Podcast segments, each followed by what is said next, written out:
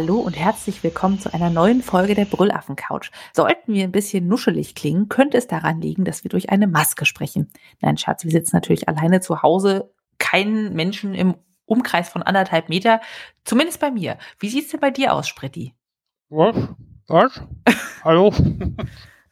Hallo, Apfelkern. Äh, bei mir ist auch gerade niemand im Umkreis. Ähm, ich habe mich eingeschlossen.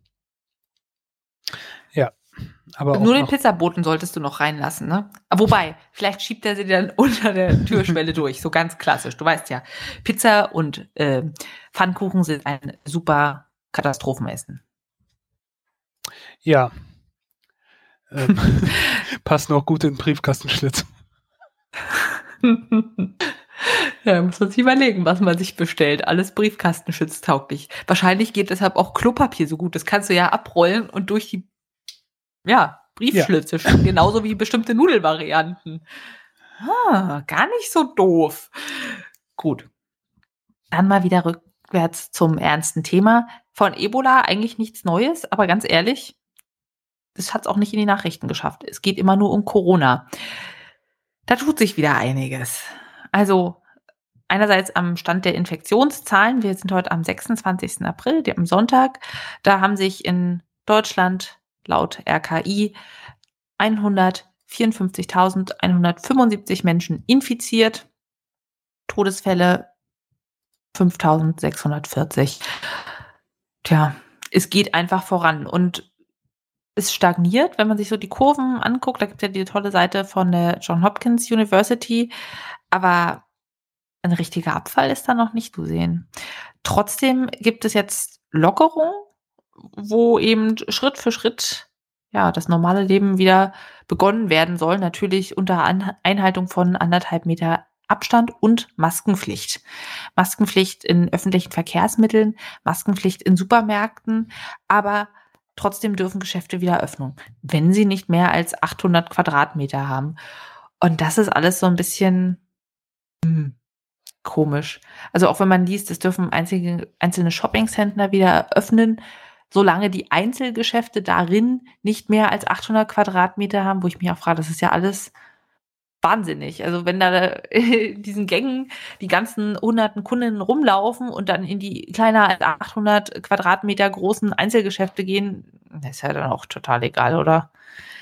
Wie siehst du denn das Ganze? Freust du dich auf mehr Normalität in der Sonderzeit der Pandemie oder macht es dir auch einfach Angst und denkst, jetzt geht alles wieder von vorne los, zweite Welle? Ich denke mal, es ist zu früh und es geht nach hinten los. Also ich verstehe schon teilweise den Grund, dass da auch irgendwie die Wirtschaft nicht so die ganze Zeit pausieren kannst, weil mhm. sonst einiges vor die Hunde geht, was auch problematisch ist. Also da verlieren ja Leute auch ihre Existenz, aber ich weiß nicht, ob das nicht alles, ob das nicht nach hinten losgeht. Ich denke halt auch, das geht nach hinten los. Die Menschen sind ja, also die wollen das vergessen. Die wollen jetzt einen Frühlings haben, die wollen grillen. Und dann sagt man halt, wir umarmen uns nicht, aber am Ende sitzen wir trotzdem alle beim Grillen zusammen am Tisch und als ob du dann, wenn du schon dabei bist, diesen Abstand einhalten würdest. Klar, du willst deine Lieben sehen, du willst nicht jetzt monatelang gefangen sein, vor allem wenn du halt in der Branche arbeitest, wo du jetzt immer alleine im Homeoffice sitzt und dann total Bedürfnis hast nach sozialen Kontakten oder wenn du sagst, du bist in der Kurzarbeit, du bist sonst im Gastronomiegewerbe, darfst du jetzt nicht richtig. Na klar willst du dich irgendwie vergnügen und wenn du halt rausgehen kannst, dann tust du das. Oder auch wenn es jetzt heißt, die Spielplätze sollen wieder öffnen, naja, was machen wohl die ganzen Kinder, die weder in die Kita noch in die Schule dürfen? Hm? Ja, auf den Spielplatz gehen, toll. Und selbst wenn die Kinder nicht so anfällig sind für Infektionen mit dem Virus, die Muttis kommen meistens auch mit. Ich habe noch nicht so oft Dreijährige allein auf dem Spielplatz gesehen. Das ist halt ja. alles total ärgerlich. Und ich merke halt auch selber, wie ich mich nach dieser Normalität sehne, wie es mich total nervt, ständig beruflich die Maske zu tragen, zu merken, ich kriege irgendwann auch periorale Dermatitis, immer Leute zu sehen, die sich völlig wahnwitzig verhalten. also jetzt nicht mal egoistisches Horden, sondern einfach die ganze Zeit Handschuhe tragen, sich damit im Gesicht rumfummeln, die Maske permanent unterm Kinn hängen haben. Und dann ist es am besten immer so, es ist ein älteres Ehepaar. Sie ist völlig äh, zugehangen, maskiert und der Mann läuft einfach so rum. Ah, ja, also ja. So, so Dinge, da, da habe ich einfach die Nase voll.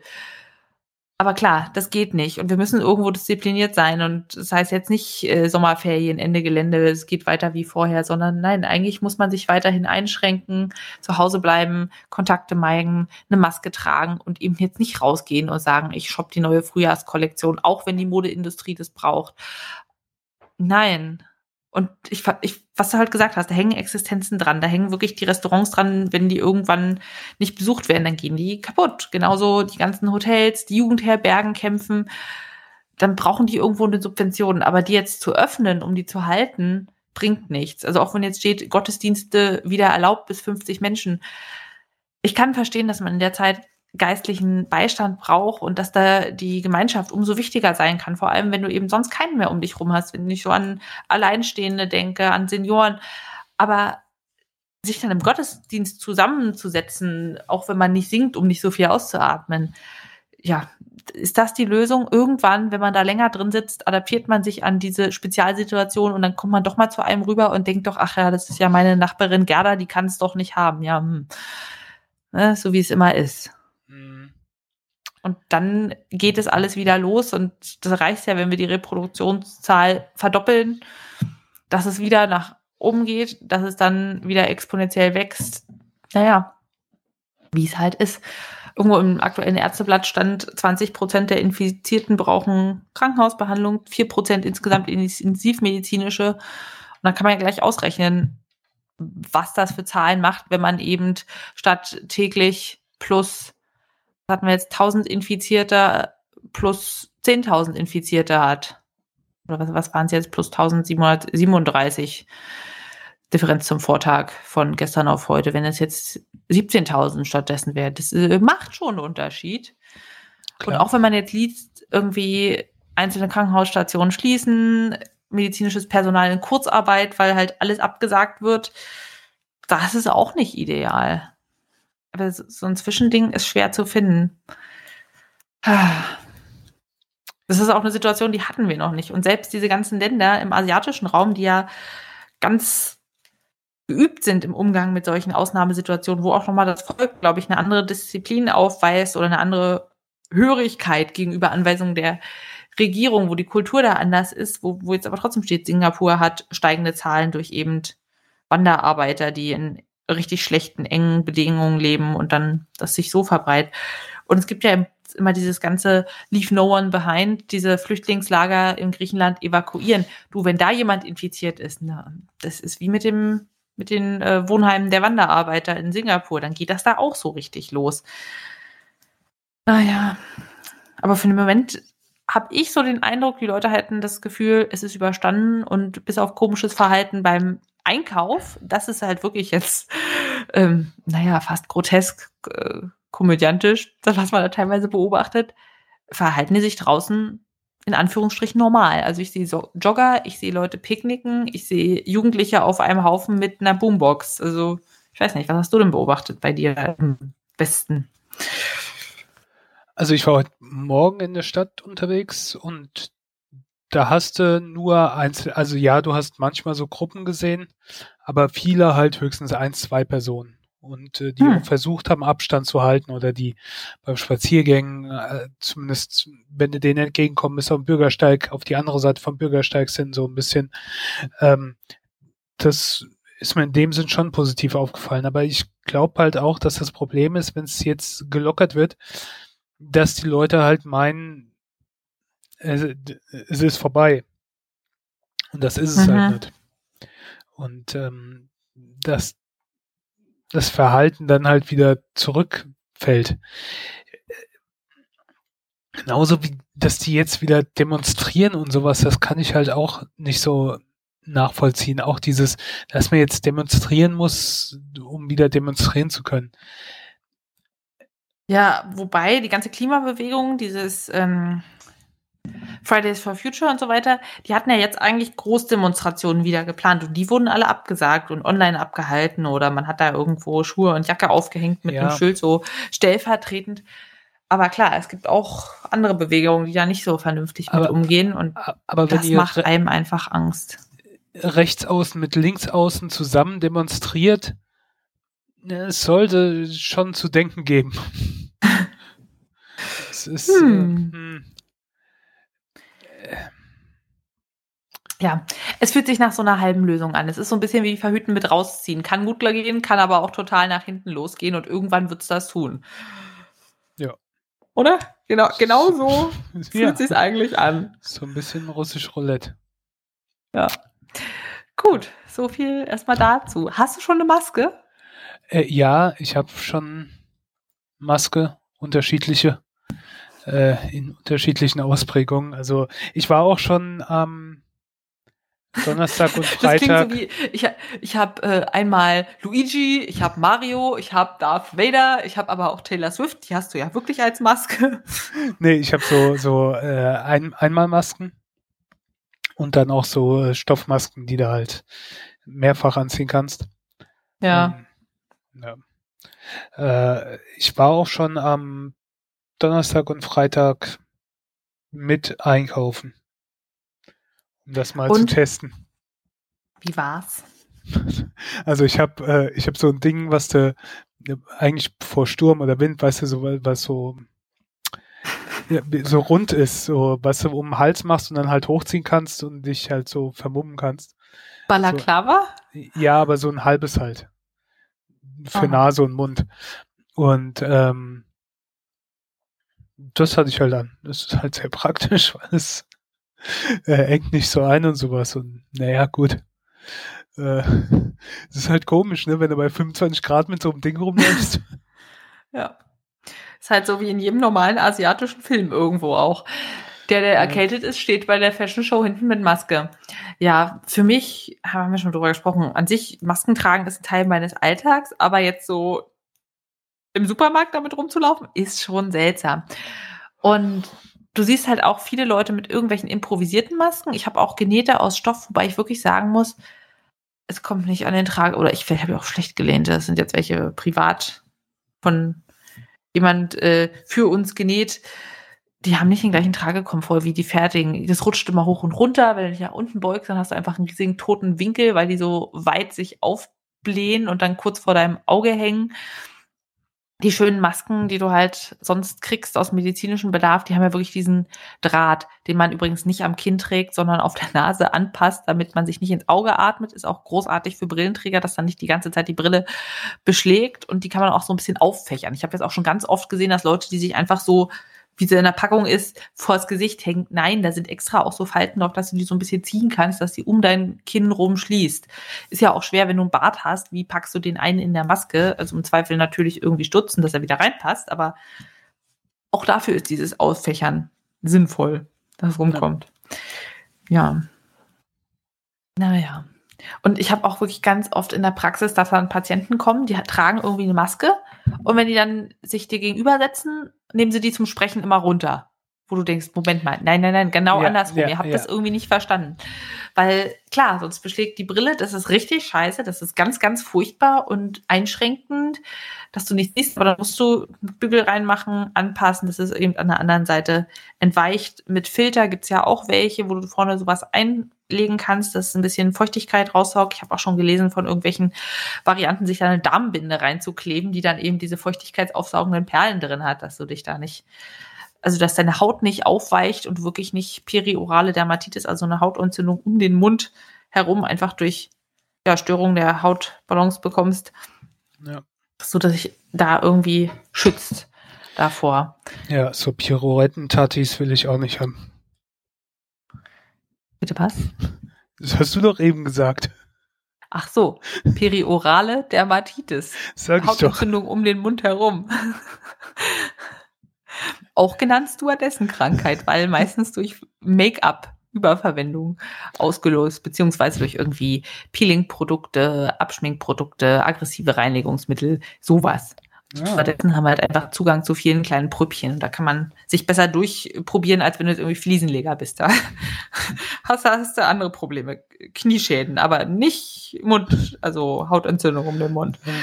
Ja. Was, was mir aufgefallen ist, da wo, ich halt jetzt zweimal einkaufen war mit ähm, Ding vom Mund, die Mimik geht halt verloren, ne? Wenn jemand anlächelst ja. oder über irgendwas lachst oder lächelst, weil irgendwas äh, Lustiges in der Situation oder keine Ahnung, ähm, das geht halt komplett verloren. Das ist, halt ist ja auch ganz furchtbar für Leute, die gehörlos sind, beziehungsweise ja, eingeschränkt hören. An, angewiesen sind, ja.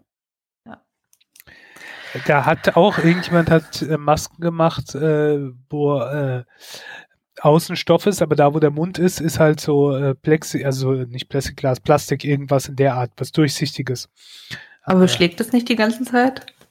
Keine Ahnung, ich habe es noch nicht au aufgehabt. Die gibt's ja auch nicht so in der Masse, in der Masse, wie sie dann wahrscheinlich benötigt werden.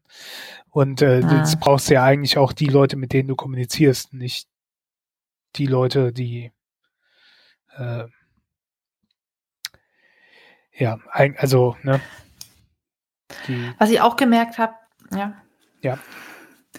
Es sind echt nicht alle Masken gleich. Die Bundesregierung hat ja quasi über die Kassenärztliche Vereinigung Masken an Praxen gespendet. Sowas haben wir jetzt auch bekommen. Die sind echt ganz furchtbar. Also sind so die Ohrhaken angeklebt, die reißen relativ schnell ab. Was aber vorher passiert ist, dass der Draht, der so auf der Nase die Form gibt, einfach rausfällt. Der ist nicht eingenäht, wie bei den Masken, die wir sonst hatten, sondern der ist da einfach so reingeschoben und der fällt dann einfach raus nach irgendwie einer halben Stunde Tragezeit. Ah, das wird nochmal wirklich elend, wenn es das alles nicht gibt, wenn wir das nicht rechtzeitig hier ordentlich produzieren können. Ja gut, die nehmen halt, ah. was, man, was man kriegen kann aktuell. Ne? Wir haben ja auch irgendwas aus China eingekauft, was dann Schrott war. Ähm, wo wir ja auch nicht die einzigen sind. Ich glaube, die Briten haben auch dafür Millionen Pfund oder so Masken gekauft, die dann ähm, hm? nichts waren wo sie halt über den Tisch gezogen wurden. Das ist auch sehr geil und ich finde es sehr faszinierend. Hast du mal deinen Spam-Ordner geguckt, so in den letzten Wochen? Ja! Wie sich das verändert hat von äh, Penisverlängerungen und Cialis und was weiß ich auf einmal zu allen möglichen Masken oder Blitzerwarner hat, bekommt man ja auch ständig und jetzt sind es auf einmal alles Masken, unterschiedliche Masken. Das stimmt. Das habe ich letztens gesehen.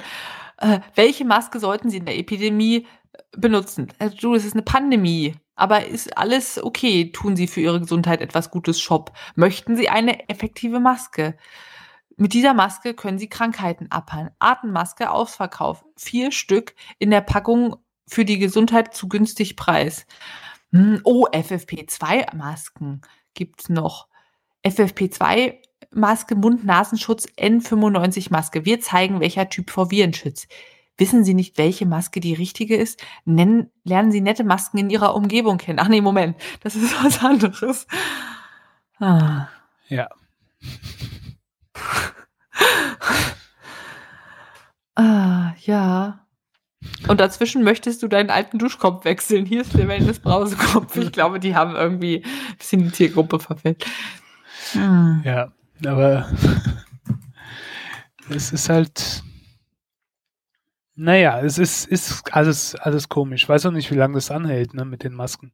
Also prinzipiell ja. finde ich es ja nicht schlecht, wenn es halt wirklich jeder macht. Also ich meine, die sagen zwar im Prinzip, es bringt nichts und du schützt eher die anderen vor dir, aber wenn jeder halt die Masken aufhat, dann schützt ja jeder jeden. Ja, das ist einfach so die Idee, wo man denkt, es ist doch ganz logisch, setzt euch alle eine auf und dann ist alles gut. Warum ja. sagt ihr denn, ihr wollt es nicht? Hm, ja. Was aber auch komisch ist, wenn du deine Maske auf hast und eine Sonnenbrille, weil es einfach verdammt sonnig gerade ist, da komme ich mir wirklich vor wie Michael Jackson beziehungsweise vermummt. Da denke ich mir, wie war das jetzt mit dem Vermummungsgebot? Darf ich so? Ich bin aber sonst richtig doll geblendet und die Maske muss ich jetzt auch tragen. Hm. Ja, ja, ja. Ich habe ich hab so eine Brille, die sich äh, tönt in der Sonne. Ja. und ja, äh, habe ich dann auch lustig ausgesehen ne, mit meinem ähm, mit meiner halben Sturmhaube da über die Nase gezogen, so unter die Augen, ja. oben drauf die dunkle Brille. Ja, äh, früher hätte so auch die eine Bank überfallen können. Ich wollte doch sagen, so ein Körbchen Steine in der Hand und äh, suche auf der Suche nach dem nächsten Fenster, wo ein Hakenkreuz ja. drauf ist, zieht der Spritti durch die Stadt. Ja. Ah. Äh, so ruckzuck im schwarzen Block. Ah, gut. So viel Ja. zur aktuellen Corona-Lage. Ähm, der nächste Blog ist ja der Kommentarblog bei YouTube. Ist dir da was aufgefallen in der mobilen Variante in den letzten Tagen? Erster, Erster? erster. Achso, ja, das, das sowieso immer. Nee, die Kommentare stehen jetzt oben. Normalerweise war ja unter dem Video immer, dass du äh, runterscrollst durch irgendwelche Videovorschläge und dann kommen halt die Kommentare. Und das habe ich jetzt immer gemacht und dachte so, hä? Wo sind die Kommentare? Und dann kam unten, Red- suchen Sie die Kommentare, die befinden sich jetzt oben. Und die stehen jetzt direkt unter der Infobox, was eigentlich total logisch ist, weil du dann nicht 100 Meter über irgendwas scrollen willst, was du sowieso nicht unbedingt sehen willst. Aber wie oft ich da jetzt einfach die übersehe und wie sehr mich das verwirrt, ist schon sehr, sehr faszinierend. Moment mal, rede, reden wir, äh, redest du jetzt vom Handy oder von? Vom äh, Handy, von der mobilen App, Okay, weil nicht vom PC. ich guck YouTube, nee, ich guck das halt immer auf dem Tablet, auf dem Handy mache ich es eigentlich Ah, nie. ja, wie es auf dem Tablet ist. Ich re rechne rede von ähm, Apple, nicht von iOS. Tab du redest von Apple, nicht von iOS? Ach Mensch, ich äh, von Android. Du redest von Android, nicht von Google. Das war, das war ein guter ähm, Test, den du erfolgreich bestanden hast, Technikexperte Spritti. Ja, ja. Ja, es ist ja auch manchmal, dass es alles nicht so gleichzeitig irgendwie ausgerollt wird, manchmal so Änderungen. Ja. Aber ähm,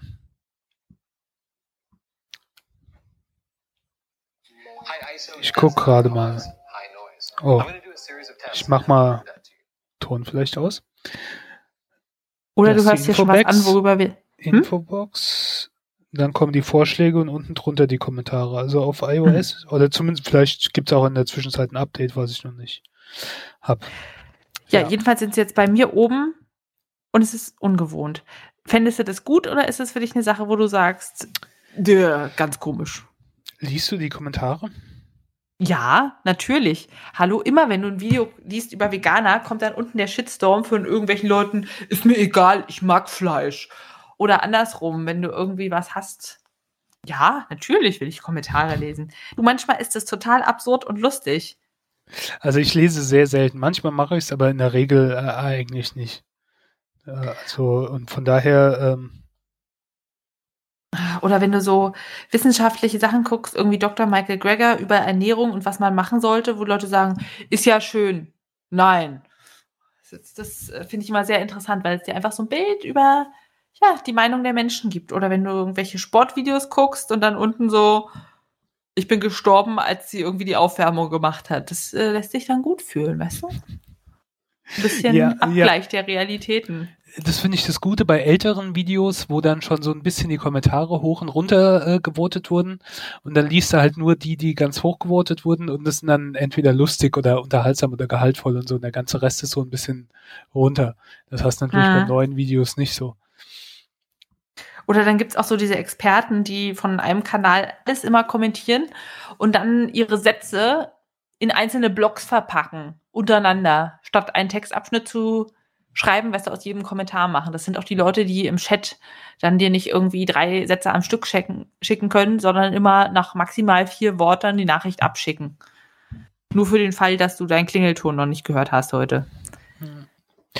Ich habe gerade mal geguckt, YouTube wird bei mir vor drei Tagen aktualisiert, aber da hat sich dann noch nichts geändert. Wir bleiben am Ball und gucken mal, ob du dann oben oder unten stehst, wenn das Licht angeht mit den Kommentaren. ja. Schwierig mit dem Licht ist es immer bei Obdachlosen. Ich weiß nicht, wie es da so in Mainz aussieht, aber in Berlin gibt's verdammt viele davon. Und wenn man so mit der Bahn fährt, dann hast du regelmäßig irgendwen, der dir deine Lebensgeschichte erzählt und Geld hat, haben will, beziehungsweise eine Zeitung verkaufen möchte. Und das ist jetzt auch gerade eine ganz schwierige Situation für Obdachlose. Viele sind zu Hause, sind nicht unterwegs. In den Homeoffice kann man nicht angebettelt werden, beziehungsweise nicht auf den klassischen Wegen. Und die Leute sind jetzt einfach noch distanzierter nach dem Motto, ich fass bloß keinen an und deine potenziell verseuchte Obdachlosenzeitung kannst du mal bitte behalten. Ich roll dir gegebenenfalls aus drei Metern Entfernung noch irgendwie ein Geldstück über den Boden, aber das war's. Und viele Obdachlosenhilfsprogramme sind ja jetzt auch eingeschränkt, weil die natürlich einfach Nähe erfordern und es ähm, ja ist schwer. Und zu Hause isolieren kannst du dich ja auch nicht, wenn du kein Zuhause hast, beziehungsweise deine Nudelvorräte horten. Und deshalb habe ich letztens zum ersten Mal in meinem Leben eine Obdachlosenzeitung gekauft. Also ich habe schon mal irgendwelchen Leuten Geld gegeben, wenn ich dachte, na gut, die sehen jetzt nicht aus, als würden die ganze Zeit Drogen nehmen und wirklich irgendwie traurige Geschichte. Oder es ist natürlich auch von der Tagesstimmung abhängig, ob du was gibst und ob schon vorher drei andere durchgehottet sind und sich mit der Musik belästigt haben. Überhaupt, wenn es immer die gleiche Musik ist und du kennst ja dann auf deiner Strecke die Pappenheimer, die da regelmäßig sind. Oh, da fühle ich mich eher belästigt statt unterhalten. Naja, ich habe so eine Zeitung gekauft, kostete 1,50. Ich wollte gar nicht unbedingt die äh, Zeitung, ich habe dem einfach 2 Euro gegeben und habe die Zeitung bekommen, kostete also 1,50 und dann noch Gewinn obendrauf. Habe gekauft den Corona Kompass. Corona ist ein Ruf der Vögel aus einem Buch von Aldous Huxley namens Eiland und das heißt quasi Mitgefühl und Achtsamkeit und soll daran erinnern, dass eben die Inselbewohner eben diese mitmenschlichen Werte nicht vergessen. Und äh, ja, diese Obdachlosenzeitung ist so ein bisschen zur Unterhaltung gedacht, ist relativ groß gedruckt in der Schriftart, dass du viel Seiten voll kriegst, ging so ein bisschen um Gesellschaftskritik, um Achtsamkeit, um Selfcare, wie Selfcare vermarktet wird an weiße Frauen, dass es eben was Tolles ist, sich mit Ernährung und Sport fit zu halten und sich Zeit für seine Haare und Nägel und so weiter zu nehmen. Und damit eigentlich nur eine Industrie anzutreiben, die dir all das verkauft, irgendwelche Spa-Retreats und Yoga-Klamotten und Pediküren und so. Und dass diese Dienstleistung eigentlich nur von eben nicht weißen haupt- oder größtenteils erbracht werden und dass es alles ganz ungleich ist, ist und dass Self-Care dann für diese anderen Schwarzen eigentlich dieses Überleben eine Rebellion ist, weil sie ja eben dem trotzen, dass man sie so unterdrückt. Naja, wie auch immer. Also, da, darum ging es so ein bisschen. Und dann gab es auch noch einen Teil der Zeitung, wo ich dachte, haben die uns das das fälschlich gegeben, wo eben als Infoseite für Obdachlose zusammengefasst hat, woran erkennt man Corona? Wohin soll ich gehen, wenn ich denke, ich habe Corona? Ähm, ja, irgendwelche Hilfsadressen und so weiter und Symptomvergleiche und so. Und das dann irgendwie auf Deutsch, Englisch, Polnisch, Rumänisch, Bulgarisch, noch ein paar Sprachen. Ja, das war so diese Zeitung. War mal ganz interessant.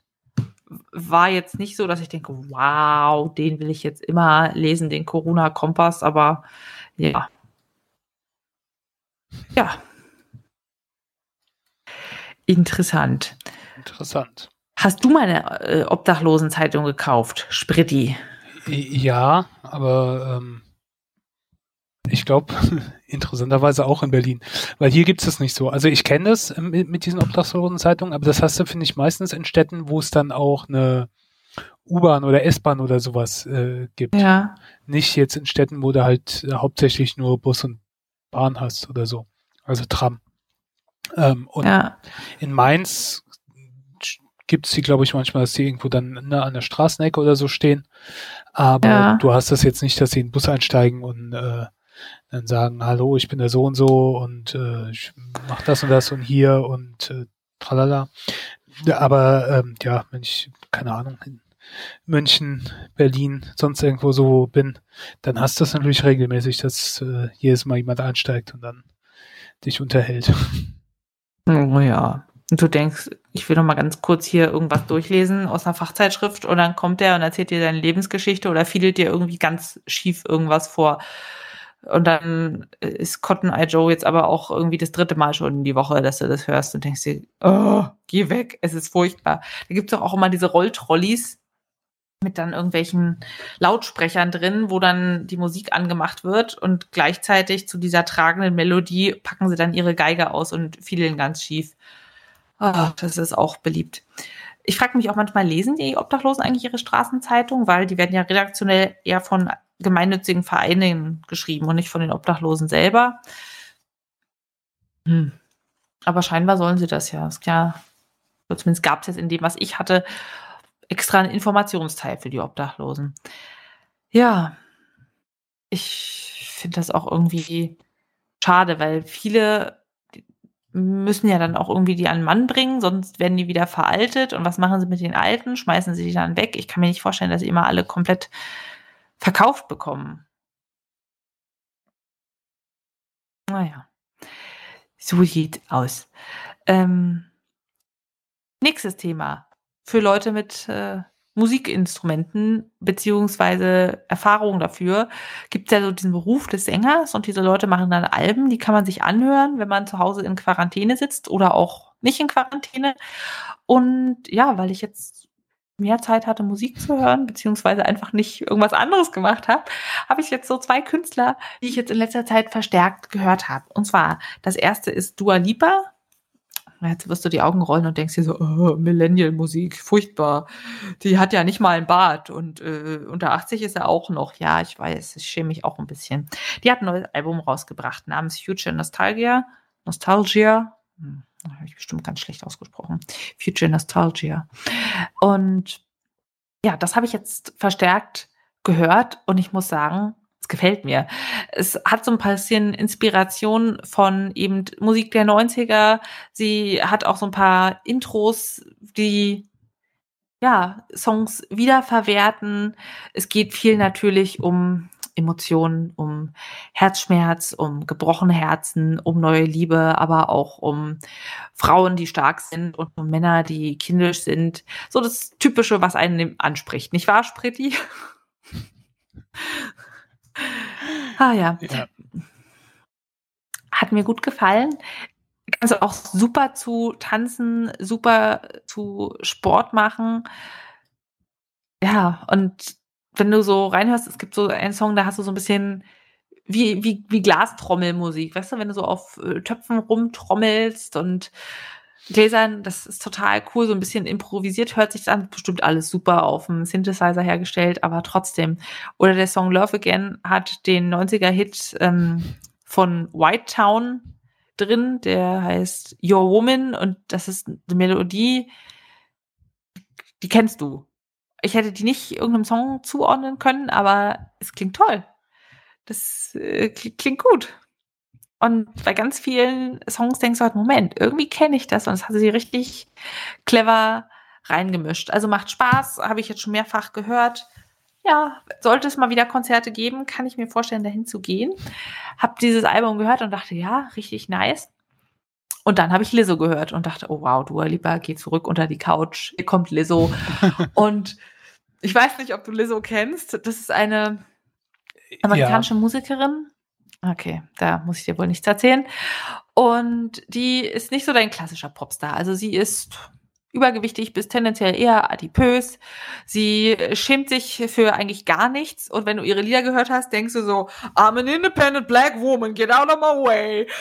Und dann denkst du dir, Moment mal, will ich ja gar nicht. Aber ähm, gefühlt bist du es dann schon, wenn du das gehört hast. Mats ab.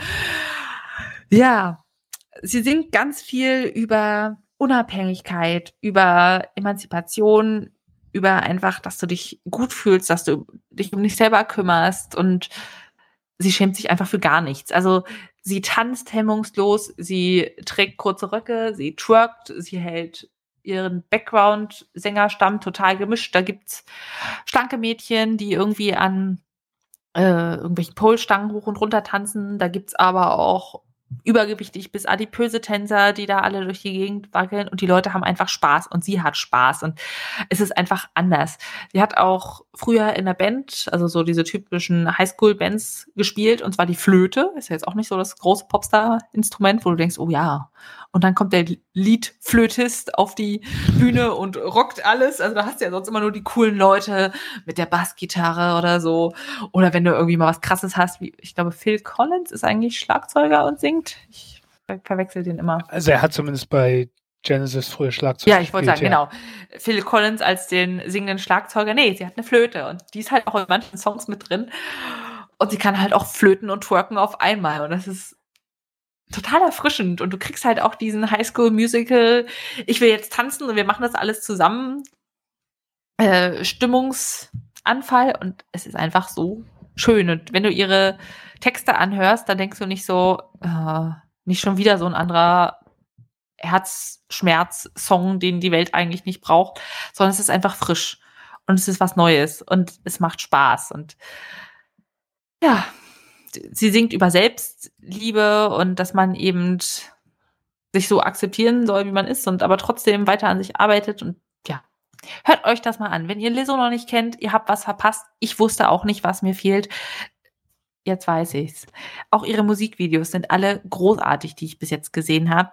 Guckt euch die an. Ich habe mal den Musikkanal von ihr, Lizzo Music, verlinkt. Guckt euch da hoch und runter. Sie hat eine großartige Stimme, ist eine Bombenerscheinung auf der Bühne und ich würde sie ja mal gerne live sehen. Aber das ist ja so ein Thema, naja, ist schwer. Auch ihre ja. Melodien sind wirklich spannend. Du, du merkst auch, sie ist ausgebildete Sängerin, die kann das. Die beherrscht das Ganze. Ach ja. Ja, äh, Dua Lipa, ich mag so einzelne Songs von ihr. Das ist für mich so eine Künstlerin, die halt ne, so Popkünstlerin, wo du ab und zu äh, Songs hast, die, die mir dann gefallen. Es gibt so ein paar, aber Lizzo gibt's einen Song, den fand ich sehr cool. Ich habe gerade keine Ahnung, wie er heißt. Dann habe ich hm. gedacht, ich höre mir das Album mal an das hat mich dann nicht so 100% mitgenommen, aber das habe ich ja nur einmal so nebenbei gehört, da muss ich mir irgendwann vielleicht mal Zeit für nehmen. Ähm, aber der eine Song war auf jeden Fall sehr gut. Ich weiß nur leider gerade nicht, wie er hieß oder so. Schade. Kannst ja, ja nochmal rauskommen. Also das, was ich gerade von Lizzo immer singe, ist Juice. Auch das Video großartig, selbstironisch. Das macht mir ganz viel Freude. Und von Dua Lipa, ja, Love Again hat einfach so ein cooles Intro, was, was wirklich dir dann im Kopf hängt und du denkst so, ja, das macht Spaß, aber das Album insgesamt ist auch einfach schön, macht, macht Spaß. Also da gibt es so dieses äh, Physical, da kannst du wirklich gut Sport zu machen, wo ich mich auch schon richtig gefreut habe, dass eine meiner Lieblings-Sport-YouTuberinnen dazu ein Workout gemacht hat, wo ich dachte, dafür ist es halt wirklich entstanden. Mm. Ja. ja, dieses Boys will be Boys am Ende ist auch nochmal ganz interessant, so dieses Frauen müssen ganz viel aushalten. Es ist natürlich irgendwo auch geprägt von dem, was sie erlebt hat. Also wenn es jetzt irgendwie ein 50-jähriger Mann aus kaukasischem Hintergrund hört, dann denkt er sich, ja, äh, kann ich mir jetzt nicht so mit identifizieren. Aber vielleicht doch für die Hörerschaft, ich weiß es nicht. Hört euch da mal durch. Ich habe echt Spaß mit dem Album gehabt. Bei Dua Lipa für das Album, Album Future Nostalgia würde ich einfach mal sieben von zehn, nein, acht von zehn Bananen vergeben. Ja, es, es muss ja nicht immer alles äh, die tiefste psychologische Hintergrundgeschichte haben, aber für Lizzo, Cause I Love You Deluxe zumindest, vom letzten Jahr, 10 von 10 Bananen. Also großartig. Die ganzen Songs, es ist einfach irgendwo eine Hymne an so, so eine offene Lebenseinstellung, Akzeptanz von so ziemlich allem. Macht einfach Freude. Ja, das ist was, einfach mal was anderes als so eine perfekte Beyoncé da wackeln sehen und zu denken, wow, so sieht halt kein normaler Mensch aus. Was ich du ja wirst cool, es nie erreichen. Was ich ja cool finde bei Dua Lipa, dass er halt ihr Album jetzt rausgebracht hat, weil alle verschieben ihre Alben. Ähm, mhm. Ich habe aufs neue Album von Steven Wilson gewartet, das wird aufs nächste Jahr verschoben. Äh, die Purple hatte ich vorbestellt, das wird verschoben. Alle möglichen sonstigen Popstars äh, die Platten sind ja alle schon fertig produziert, aber alle machen halt jetzt einen Rückzieher, weil die Leute keine mhm. Ahnung warum eigentlich. Ich meine, Platten oder so kauft ja eh keiner mehr. Also das sagen ja alle. CDs und so weiter, die Käufe, die sind ja enorm zurückgegangen. Außerdem wird er ja bestimmt auch ja. viel bestellt, weil es die ganzen Musikläden ja zum Großteil nicht mehr so gibt. Also verstehe ich den Grund nicht. Was halt dann mit zu tun hat, du kannst halt nicht direkt im Anschluss auf Tour gehen. Du, und ja. du kannst das auch nicht so promoten. Du kannst nicht in den Talkshows auftreten, du kannst nicht in äh, äh, so Sachen machen. Aber ich finde gerade jetzt so in der Zeit ist so halt so ein bisschen Aufmunterung halt auch, auch ganz schön. Von daher finde ich es dann äh, nicht wirklich mutig, aber halt doch so ein bisschen, also gut, dass Dua Lipa so ein bisschen gegen diesen Trend geht und halt sagt, nee, jetzt, ja. ausgerechnet jetzt halt. Ja. Ja. Schon. Und du hast dann jetzt auch einfach mehr Freude dran, weil du mehr Zeit hast. Und ich denke, die Leute, die es nachher veröffentlichen, ja klar, dann hören die Leute es frisch und gehen zur Tour. Aber wenn du das jetzt die ganze Zeit hörst, dann hast du nachher trotzdem noch Lust dahin zu gehen, wenn du den Künstler gut findest, denke ich mal. Und wenn nachher alles verschoben auf einmal rauskommt, dann bist du auch völlig überfordert. Das kannst du ja gar nicht alles gleichzeitig hören. Das, das ich habe ja ja, auch nur zwei Ohren und ein Hirn mit äh, Hörzentrum zum Aufnehmen des Ganzen. das ist ja auch im Moment so, jeder, jeder veröffentlicht was, jeder Promi hockt daheim und macht seine Videos aus seiner Wohnung und jeder fängt jetzt mit dem Podcast an. Ähm, und, und Furchtbar, teilweise nehmen sie dann auch noch täglich auf oder so, wo ich auch denke, wer soll das denn alles hören? Also das ist ja schon cool, aber Gott, so viel Zeit hatten wir ja auch. Also wir jetzt sowieso nicht, weil wir dann noch arbeiten und nicht daheim sind und so, aber das ist halt doch viel. Deswegen habe ich einen Podcast gehört. Äh, ja. Hast du gerade mal eine Logikkette? Na, äh, erzähl mal weiter. Ähm, ich hatte äh, was drüber gelesen, und zwar ein Podcast über den BER. Der ist ja jetzt, glaube ich, gerade fertig geworden oder so, nach ähm, 450 Jahren äh, Bauzeit. Die vorzeitliche Ruine des BER wurde saniert. Ich meine, wann fing, wann fing das an? Äh, ich glaube, da war Diebke noch äh, Bürgermeister. Also Ähm, 2012 sollte er schon mal eröffnen. Ja, ne? ja, aber, aber die, die Planung und so weiter, da, da war Diebken, glaube ich, noch Bürgermeister. Und das ist ja jetzt schon ewig her. Und War das vor oder nach der Wende?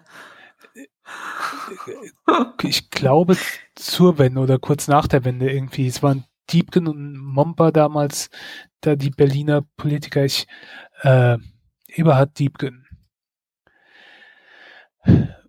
Von 91 bis 2001 war er Bürgermeister.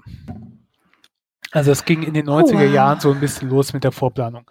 Und das Ganze ist ja ein ziemliches Drama. Und da kann man sich ja auch drüber amüsieren und jeder hat davon ja was mitbekommen, einfach weil das ja schon seit Ewigkeiten geht. Ich meine, das ist mit Stuttgart 21 und äh, Elbphilharmonie und so halt auch so ein bisschen Running Gag dann gewesen. Ne? Und, ähm, ist ja aber eigentlich gar nicht zum Lachen, weil was da an dämlichen Entscheidungen getroffen wurde und an Geld verschwendet wurde, das hast du zwar so ein bisschen gehört, aber dieses ganze Ausmaß ist eigentlich sehr schwer alles mitzubekommen. Jetzt gibt's einen Podcast, ein Audible Original, ähm, kostet in dem Sinn halt nichts extra, aber gibt's halt nur bei, bei Audible oder aktuell nur bei Audible. Mhm. Ähm, sind sechs Folgen. Äh, dauert drei Stunden steht er jetzt. Also äh, jetzt keine ewig lange Produktion. Ähm, wird gemacht von äh, Kugel und Niere, das ist so eine Podcast-Produktionsfirma, die äh, für den öffentlichen, äh, öffentlich-rechtlichen Rundfunk und auch Audible äh, Podcasts erstellt und haben halt so ein bisschen diese, wie diese Ami-Podcast, wie es teilweise von, von NPR und sonst was heißt, von der Art, halt so eine Reportage rüberzubringen in Podcast-Form, von Episode zu Episode, ein anderer Schwerpunkt und sowas. Ähm, und die haben zusammengearbeitet dem Spiegel, deswegen wird das Ganze auch unter dem Label vom Spiegel rausgebracht mit äh, Christian, nee, Andreas Wassermann.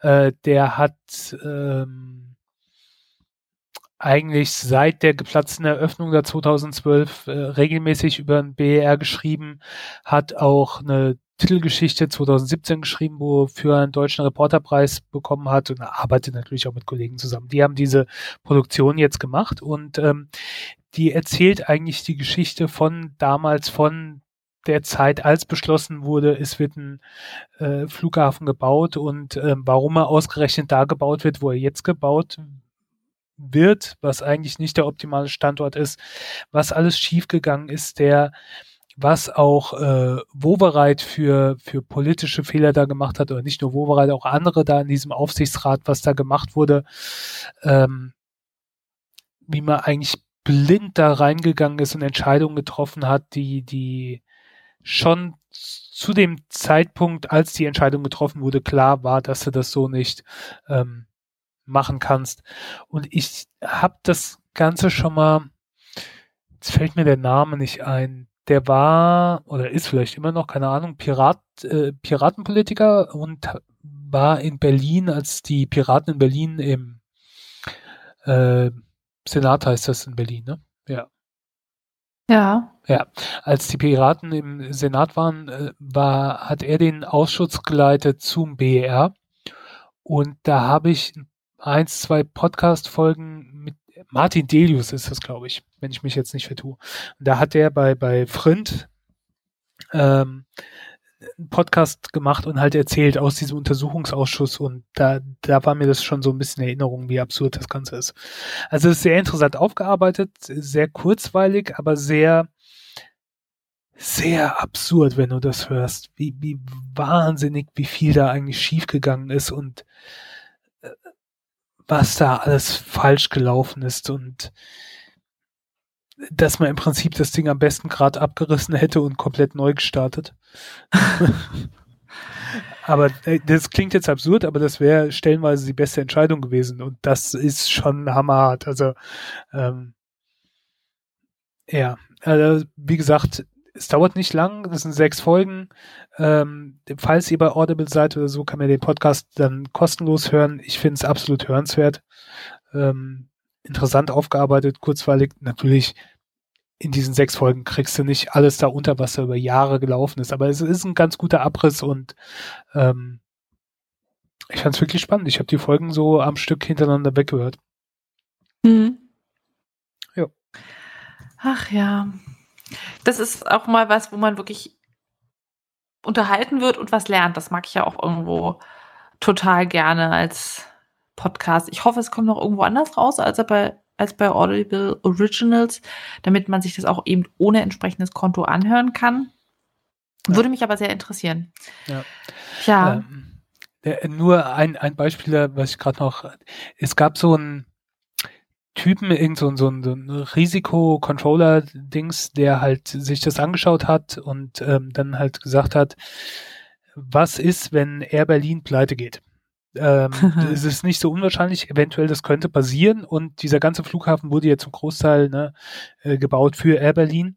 Und ähm, dann hat halt der Verantwortliche da gesagt, ach Quatsch, das äh, passiert nie und äh, der soll jetzt äh, den Mund halten und so ungefähr und dann wurde er halt abgesägt, ja.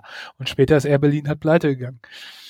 Ja. Lauter, lauter so absurde Sachen hast du halt da drin. Auch Leute, die halt eingestellt, so ein Typ, der eingestellt wurde und dann halt äh, leer in einem Büro rumgesessen hat und mal ab und zu geschickt wurde, um irgendwelche Sachen zu kopieren, war aber eigentlich irgend so ein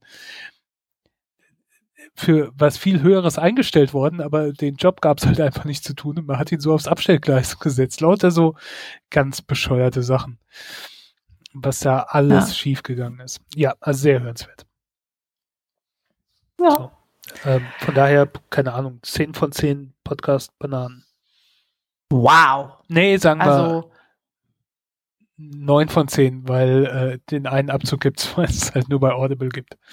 Finde ich angemessen. Also Flughafen ziemlicher Reinfall, aber gutes Storymaterial. Was auch interessant ist, die Story selber ist eher deprimierend, aber der Film ist gut. The True Cost. Ich bin natürlich wieder ganz am äh, Puls der Zeit mit diesem Film aus dem Jahr 2015. Deshalb ist er jetzt auch nicht nur bei Audible verfügbar, sondern so ziemlich überall. Kann man auch auf der Website runterladen, wenn man es nicht sehen will. Bei Netflix gibt es ihn nicht. Kann ich aber über die Website erwerben. Ähm, es ist eine Dokumentation, die begonnen hat mit einer Kickstarter-Kampagne, als der ähm, Direktor Andrew Morgan, nee, als, oh Gott, ist das eine Frau?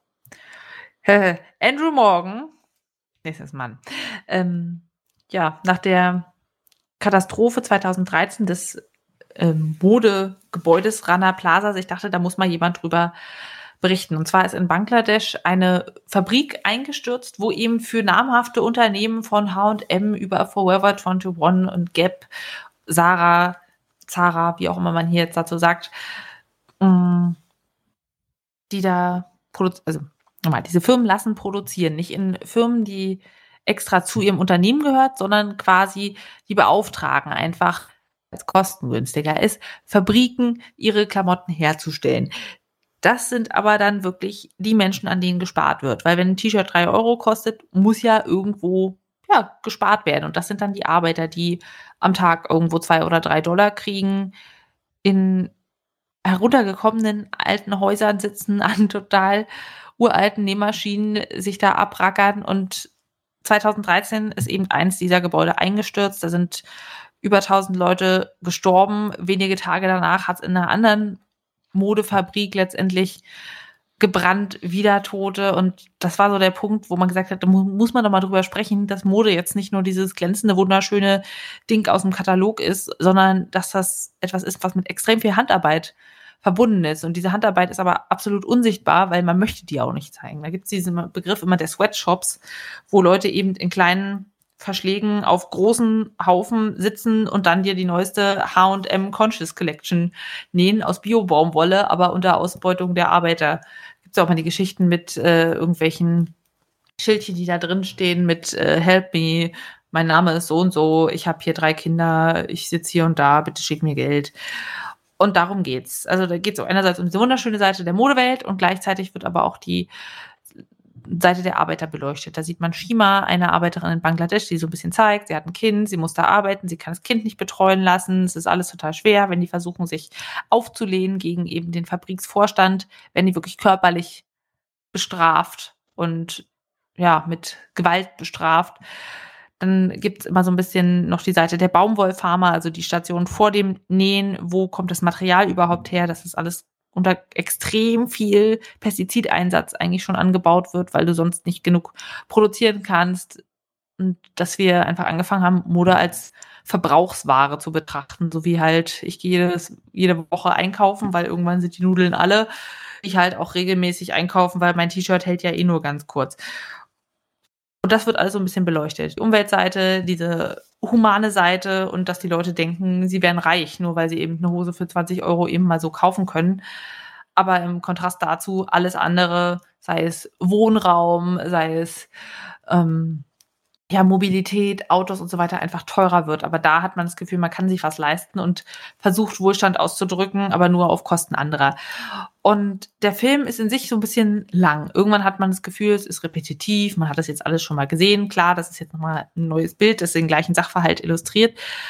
Aber an sich ist dieser Film so unglaublich wichtig. Wir haben ja auch schon in der letzten Folge drüber gesprochen. Fast Fashion ist einfach etwas, das macht unseren Planeten kaputt. Und ist gleichzeitig unfassbar furchtbar für die Menschen, die da in der Produktion dahinter sitzen. Und als Folge auf diesen Film gab es halt wirklich so einen Aufschrei, dass die Leute gesagt haben, das wollen wir nicht mehr. Es gibt auch mehr Fair Fashion Firmen, die eben ihre Produzenten besser behandeln. Das, was sie zum Beispiel fordern in dem Film, sind 160 Dollar Monatsgehalt, um ein würdiges, würdiges Leben führen zu können. Wo man sich denkt, das sind ja jetzt nicht viel, aber nein, die großen Firmen weigern sich. Und was du jetzt halt auch mal noch siehst auf den ganzen Websites von irgendwelchen Modelabels, ist so ein Thema Nachhaltigkeit. Und die schreiben dann alle mit einem wunderschönen Bild von der Natur und glücklichen Menschen. Ja, wir wissen, Mode ist ein großes Umweltproblem. Wir arbeiten dran. Es geht nicht alles an einem Tag, bla bla. Eigentlich machen wir noch quasi gar nichts, außer irgendwelche Sachen mit Bio-Baumwolle nähen lassen. Aber hey, wir haben hier schon mal jetzt eine Seite, wo Nachhaltigkeit steht. Das heißt, so richtig geändert hat es noch nichts. Aber dieses Bewusstsein muss man erstmal schaffen. Und das tut der Film. Wenn du das gesehen hast, hast du einfach keine Lust mehr auf irgendwas mit Mode. Denkst du, okay, ich stricke jetzt meine Maske selber. Wobei, vielleicht lieber nähen. Strickstoff hat immer Löcher. Ähm, ja, von daher sieben von zehn Bananen von mir. Es ist ein wichtiger Film. Der Film selber ist jetzt von der Cinematik her ähm, nicht Oscar-verdächtig, aber der Inhalt ist wichtig. Und wenn ihr euch damit noch nie auseinandergesetzt habt, dann ist das auf jeden Fall ein guter Punkt, um anzufangen. Ja, hast du ihn gesehen? Hast du davon gehört, Spritti? Nee, habe ich nicht. Ist jetzt, nee. Ist Geht anderthalb Stunden. Es gibt auch so Zusammenfassungen auf YouTube, wenn du wirklich die Kernpunkte sehen willst. Geht auch, aber letztendlich kann man sich auch den Film anschauen. Ist nicht dramatisch, ist nicht furchtbar. Ja. Ja. Schlimm, schlimm. Diese Welt. Weißt du, in Tschernobyl brennt der Wald, Corona äh, grassiert, Menschen werden trotzdem ausgebeutet und gleichzeitig steht überall, we are open and shipping worldwide. Hier Corona-Rabattcode. Äh, geht bitte alle wieder shoppen. Natürlich mit Maske, aber geht natürlich shoppen man weiß auch nicht, was man machen soll. Also irgendwo muss man ja Wachstum erzeugen, damit es allen gut geht, aber irgendwie funktioniert so auch nicht. Naja, es ist nicht leicht. ich bin auch wirklich gespannt, wie es weitergeht in diesem Jahr, ob dann ganz schnell wieder zurückgerudert wird, nachdem alles geöffnet wurde und man sieht, es hat vielleicht doch nicht funktioniert oder ob alles funktioniert. Ja, du, wir, wir machen hier ein Dokument dieser Zeit. Corona-Jahr 1 sollten wir immer jetzt in jede Podcast-Folge dazu schreiben, damit man genau weiß, wo wir uns befinden. Ja. Ja, ich glaube, das wird auch so ein bisschen, äh, weißt du, äh, das wird so in die Geschichte so ein bisschen eingehen, so wie du so einen Punkt hattest wie, wie vor 9-11 und nach 9-11. Ja. Dass viele Dinge in der Politik in der Allgemeinheit und sonst was so alles so ein anschneidendes Ereignis war, so wird es auch so ein bisschen vor und nach Corona geben, glaube ich. Auf jeden Fall. Ähm, das ist schon ein Ereignis, was die ganze Welt beeinflusst. Das heißt ja sonst sehr selten, dass wirklich mhm. alle davon betroffen sind und ähm, ja, das äh, wird so, glaube ich, in das Bewusstsein reinkommen. Jo. Ja. Naja. Gut. Gut. Das war jetzt also der Bericht aus dem Corona-Jahr 1 für diese Woche. Wir hören uns dann beim nächsten Mal. Bleibt alle sicher. Passt auf euch auf. Passt auf eure Lieben auf. Vielleicht hört ihr mal rein. Lizzo wär's oder der BER, der BER Podcast. Beide großartig. Übrigens, wenn ihr jetzt einen Podcast noch aufnehmen wollt, auch selber, weil irgendwas muss man ja drin machen, besorgt euch jetzt Material. Ich habe schon gesehen, die beliebtesten Mikrofone und so weiter sind online alle ausverkauft. Das kaufen diese ganzen Homeoffice-Menschen. Die müssen ja, jetzt immer Telefonkonferenzen ja. machen. Ist es dir auch schon aufgefallen? Äh, äh, nee, ich habe noch nicht nachgeguckt, aber es macht natürlich Sinn, dass so Webcams und sonst sowas äh, ja, Headsets und sowas. Ja, also mein technikaffiner Freund hat da immer geguckt, so nach dem Motto, hm, was könnte er sich denn noch kaufen und wie wär's denn mit einem Riesendisplay, ne? wenn du halt den ganzen Tag äh, sonst im Büro arbeitest mit anderen Voraussetzungen, denkt man noch drüber nach und er meinte so, es ist alles ausverkauft. Ich kann mir die Recherche sparen. Ja. ja. So sieht's aus. Okay, bleibt sicher, passt auf euch auf Jo. Und bis zum nächsten Mal. Bis dann. Tschüss.